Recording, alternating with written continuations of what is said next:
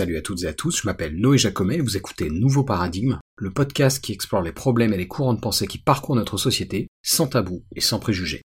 Alors dans l'épisode précédent qui s'appelait Apocalypse hypothétique, on se penchait sur la question de ce qu'on appelle les risques existentiels, c'est-à-dire les scénarios de prospective liés aux risques qui menacent l'humanité et la planète dans son ensemble. Et évidemment, dans ces projections, il y en a un certain nombre qui sont très axés euh, science-fiction et qui impliquent des rencontres euh, du troisième type, on va dire, que ce soit des invasions extraterrestres ou même un premier contact euh, intersidéral. Les possibilités ne manquent pas. Et du coup, ça m'a donné envie de ressortir un vieux script du podcast spécifiquement axé sur la question suivante sommes-nous seuls dans l'univers?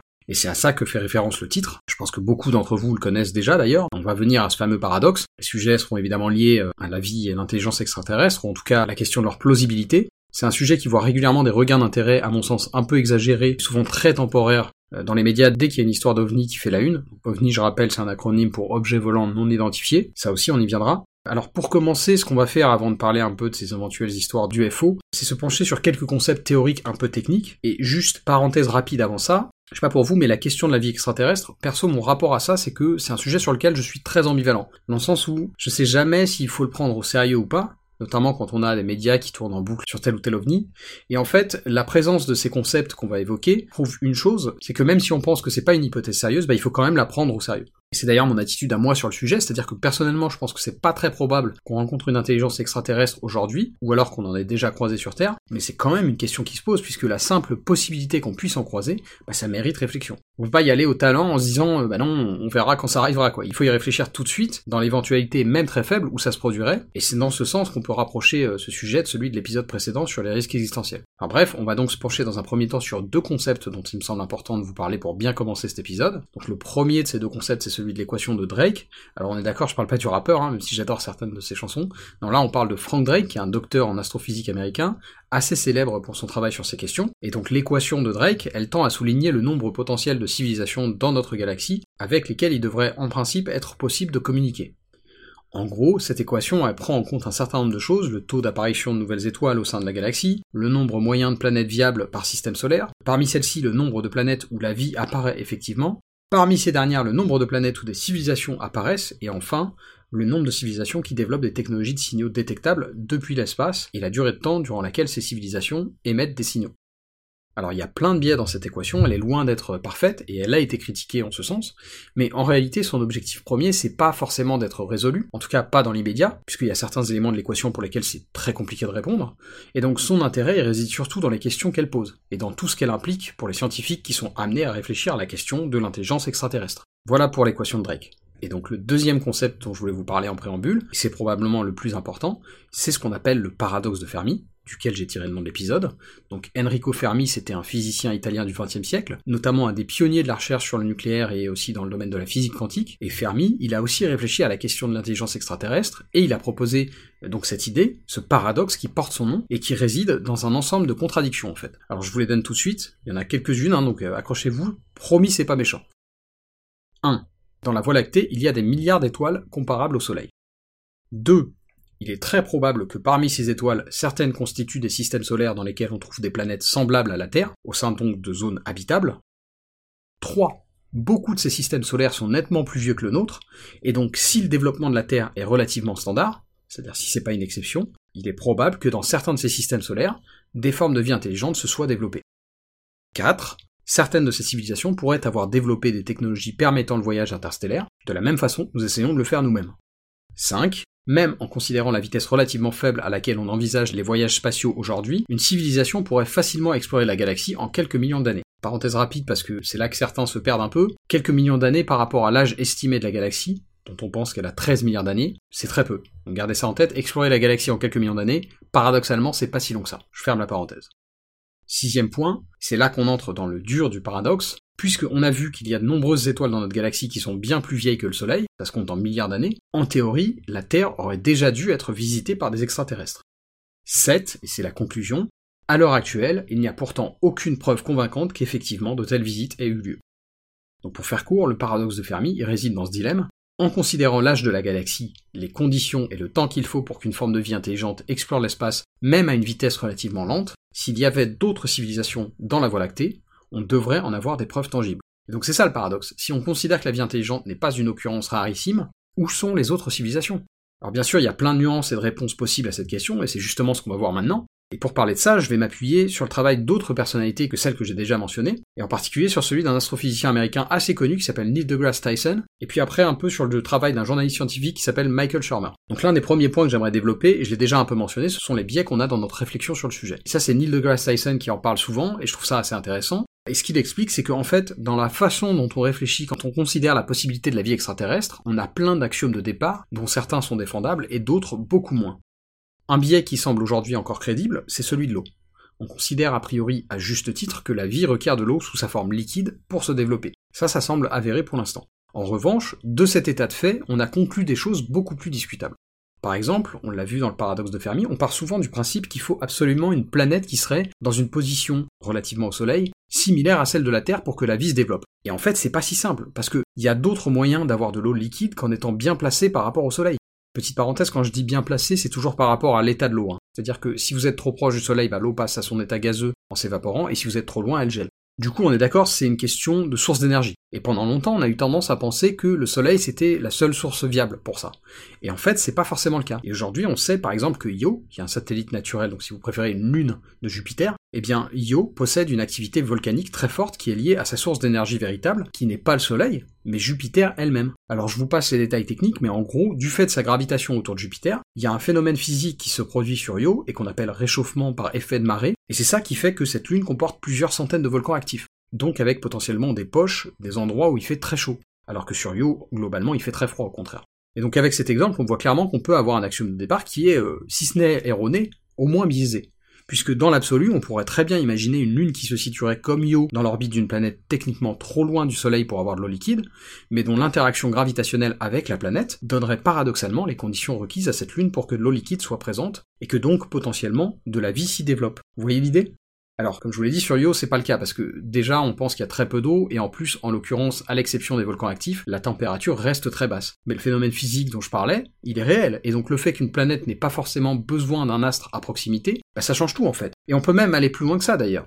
Aujourd'hui, contrairement à ce qu'on pensait jusque-là, on commence à se demander s'il y a même besoin qu'une planète soit dans un système solaire pour que la vie s'y développe. je sais, ça paraît fou, mais le fait est que ça semble pas totalement impossible. Et là, le cas le plus intéressant, c'est celui de ce qu'on appelle les objets libres de masse planétaire. Pourrait vulgariser en planètes errantes. Et ça, en fait, ce sont des corps célestes, des planètes qui n'ont pas d'attache gravitationnelle à, par exemple, une étoile. Et oui, moi aussi, ça m'a surpris quand j'ai entendu parler de ça, parce que je savais pas que c'était possible, en fait, qu'une planète se retrouve à la dérive comme ça. Mais en réalité, c'est assez fréquent. Et de fait, pendant longtemps, on a considéré que vu que ces objets n'étaient pas liés à une étoile, ils ne produisaient a priori pas assez d'énergie pour créer les conditions nécessaires au développement de la vie. Et bah, in fine, aujourd'hui, on n'en est plus si sûr. Et là, on peut notamment s'appuyer sur notre propre exemple, puisque bah, le noyau de notre planète, il produit encore de l'énergie qui se manifeste par exemple à travers l'activité volcanique qu'on connaît sur Terre. Et ça, ça montre qu'en fait, on peut tout à fait imaginer une planète errante, comme ce que je décrivais plus tôt, sur laquelle, contre toute attente, la vie se développerait, pas forcément à la surface, puisque a priori sans étoiles, l'eau qui serait en surface gèlerait, mais potentiellement dans les profondeurs, là où l'activité volcanique peut en fait réchauffer l'eau. Alors ça paraît totalement invraisemblable, mais en principe, c'est pas totalement exclu. Et donc c'est un autre cas qui nous montre qu'on a des biais et qu'il ne faut pas être trop restrictif dans les conditions qu'on met en place dans notre recherche de vie extraterrestre. Un autre exemple qui est aussi super intéressant, et là encore c'est Neil deGrasse Tyson qui en parle, c'est celui de notre biais sur le carbone. Alors celui-là, a priori, comme celui de l'eau liquide, il est plutôt légitime. Le carbone, c'est un élément essentiel de la vie sur Terre, puisque tous les êtres vivants qu'on connaît ont ce trait en commun, qui est que leurs structures moléculaires respectives sont formées à partir de carbone. Mais malgré ça, il y a un exemple marrant que mentionne donc deGrasse Tyson, celui d'un vieil épisode de la série Star Trek originale, dans lequel l'équipage du capitaine Kirk rencontre une forme de vie extraterrestre dont la structure moléculaire est basée non pas sur le carbone, mais sur le silicium. Et donc cette forme de vie, au lieu comme nous de se mouvoir dans l'air, elle se déplace dans la roche. Donc par nature, elle est totalement différente de nous. Et pour autant, bah, ça reste une forme de vie intelligente. Alors c'est de la science-fiction, hein, et tout ce que j'ai compris, c'est quand même assez improbable comme scénario visiblement le biais du carbone reste assez crédible, mais je trouve quand même que voilà cette idée de Star Trek, bah, elle pose des questions intéressantes parce que même si les détails sont pas toujours crédibles, la leçon importante, ce qu'il faut retenir encore une fois de ces quelques exemples, c'est que la vie peut se développer dans des conditions qu'on n'avait pas forcément envisagées, et que donc faut pas trop se hâter à établir des critères restrictifs euh, qu'on considère euh, absolument nécessaires à son développement. Cela étant dit, j'aimerais maintenant nuancer un peu tout ce qu'on vient de dire, parce que comme j'ai mentionné dans l'intro, je pense qu'on a aussi tendance, nous les humains, à voir des extraterrestres là où ils ne sont pas forcément. Et donc vous l'aurez compris, on va maintenant euh, parler un peu ovni, Si ce sujet vous intéresse, je pense que vous voyez régulièrement passer des news d'ufologie et autres joyeusetés, et en fait, le schéma est quasiment toujours le même. On voit ponctuellement émerger des articles, souvent en images, avec des photos présentées par certains comme presque des preuves irréfutables de la présence, sur Terre, hein, de technologies extraterrestres. Je vous avoue qu'à titre personnel, je suis absolument pas convaincu. En plus, souvent, c'est des clichés de mauvaise qualité, pris par des militaires, notamment de l'armée de l'air, et bah, on y voit des taches sombres un peu cheloues, mais il n'y a rien qui prouve quoi que ce soit. Il y a souvent, encore une fois, plusieurs biais dans ces cas, notamment liés au fait que ce genre d'images sont présentées comme authentiques. Et ce mot est très souvent euh, mal interprété, je trouve. Le fait que des images soient authentiques, ça veut juste dire qu'elles sont pas trafiquées. Ça prouve pas que c'est des photos d'authentiques artefacts émanant de civilisations extraterrestres. Et c'est ça l'autre biais de la question, cette espèce de saut mental qui fait qu'on passe de ovni à alien. Alors que, encore une fois, l'acronyme OVNI signifie bien que l'objet en question n'est pas identifié. Et ça veut bien dire ce que ça veut dire, on ne sait pas ce que c'est. Or, il y a mille autres options que des êtres venus d'ailleurs. Et sur ce sujet, justement, il y a un journaliste scientifique américain dont je parlais un petit peu plus tôt, qui s'appelle Michael Shermer, et qui a des données intéressantes à nous apporter sur la question de savoir comment recevoir ces infos sur les ovnis. Comme par exemple le fait que si on regarde l'histoire récente, bah, il y a une inversion proportionnelle entre le nombre de témoignages de gens qui disent avoir vu des extraterrestres et la démocratisation des technologies qui permettraient de corroborer leurs affirmations.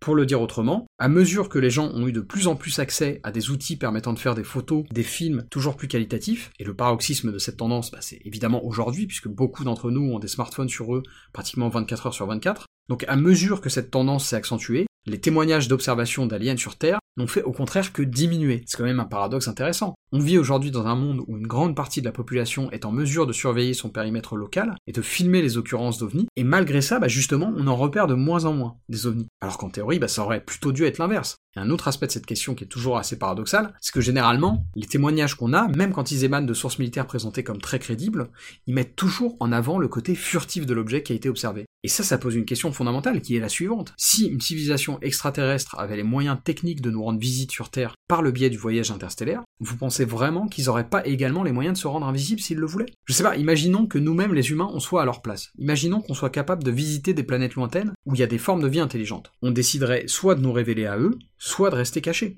Mais si on décidait de se montrer, on ferait pas ça à l'arrache en nous faisant repérer par des militaires pendant l'espace d'un instant. Ou alors vous pensez que ces repérages sont liés à des erreurs de manip. Très bien, imaginons ça aussi. On est en présence d'une forme de vie extraterrestre qui est capable de voyager à travers la galaxie, mais qui se plante de boutons quand il faut rester furtif. Pas très crédible de mon point de vue.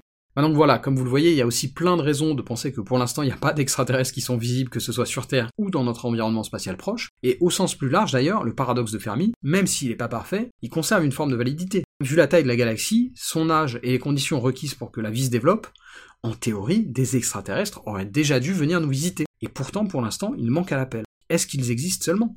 Est-ce que le développement de la vie n'est pas beaucoup plus rare que ce qu'on suppose?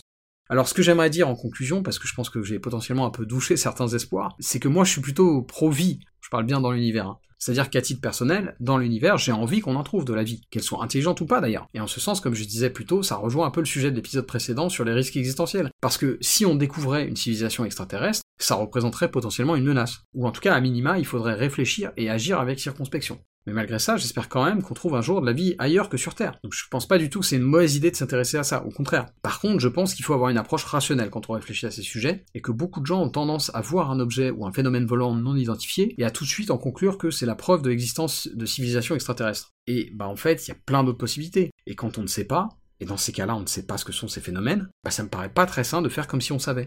Et je précise d'ailleurs à ce sujet que par contre, je pense qu'il faut absolument avoir des programmes de surveillance des objets volants non identifiés. Parce que au-delà des aliens, ça me semble être une mesure de protection qui peut aussi s'avérer utile contre des technologies émanant de puissances étrangères par exemple. Donc je pense pas du tout que c'est une mauvaise idée de surveiller ces phénomènes.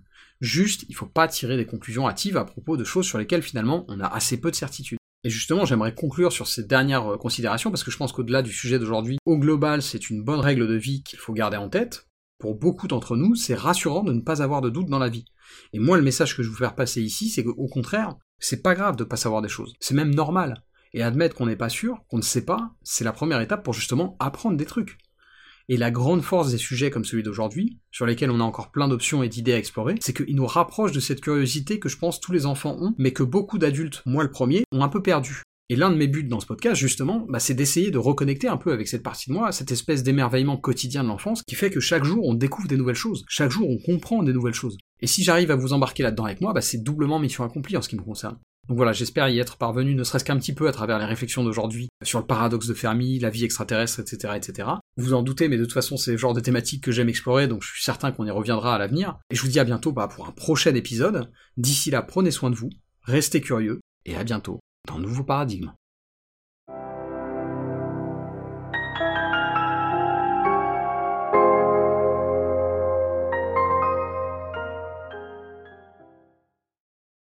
Si vous aimez mon travail et que vous voulez me soutenir, il y a plusieurs façons de le faire. Vous pouvez attribuer une note et suivre Nouveau Paradigme sur Apple Podcast, Spotify, Deezer et YouTube, ou bien vous pouvez simplement le partager à vos amis et vos proches. Le bouche à oreille euh, aide toujours. Enfin, vous pouvez financer le podcast en vous rendant sur ma page Patreon ou Tipeee. Et quel que soit le soutien que vous m'apportez, merci. C'est vraiment grâce à vous que mon travail peut continuer à exister et se pérenniser.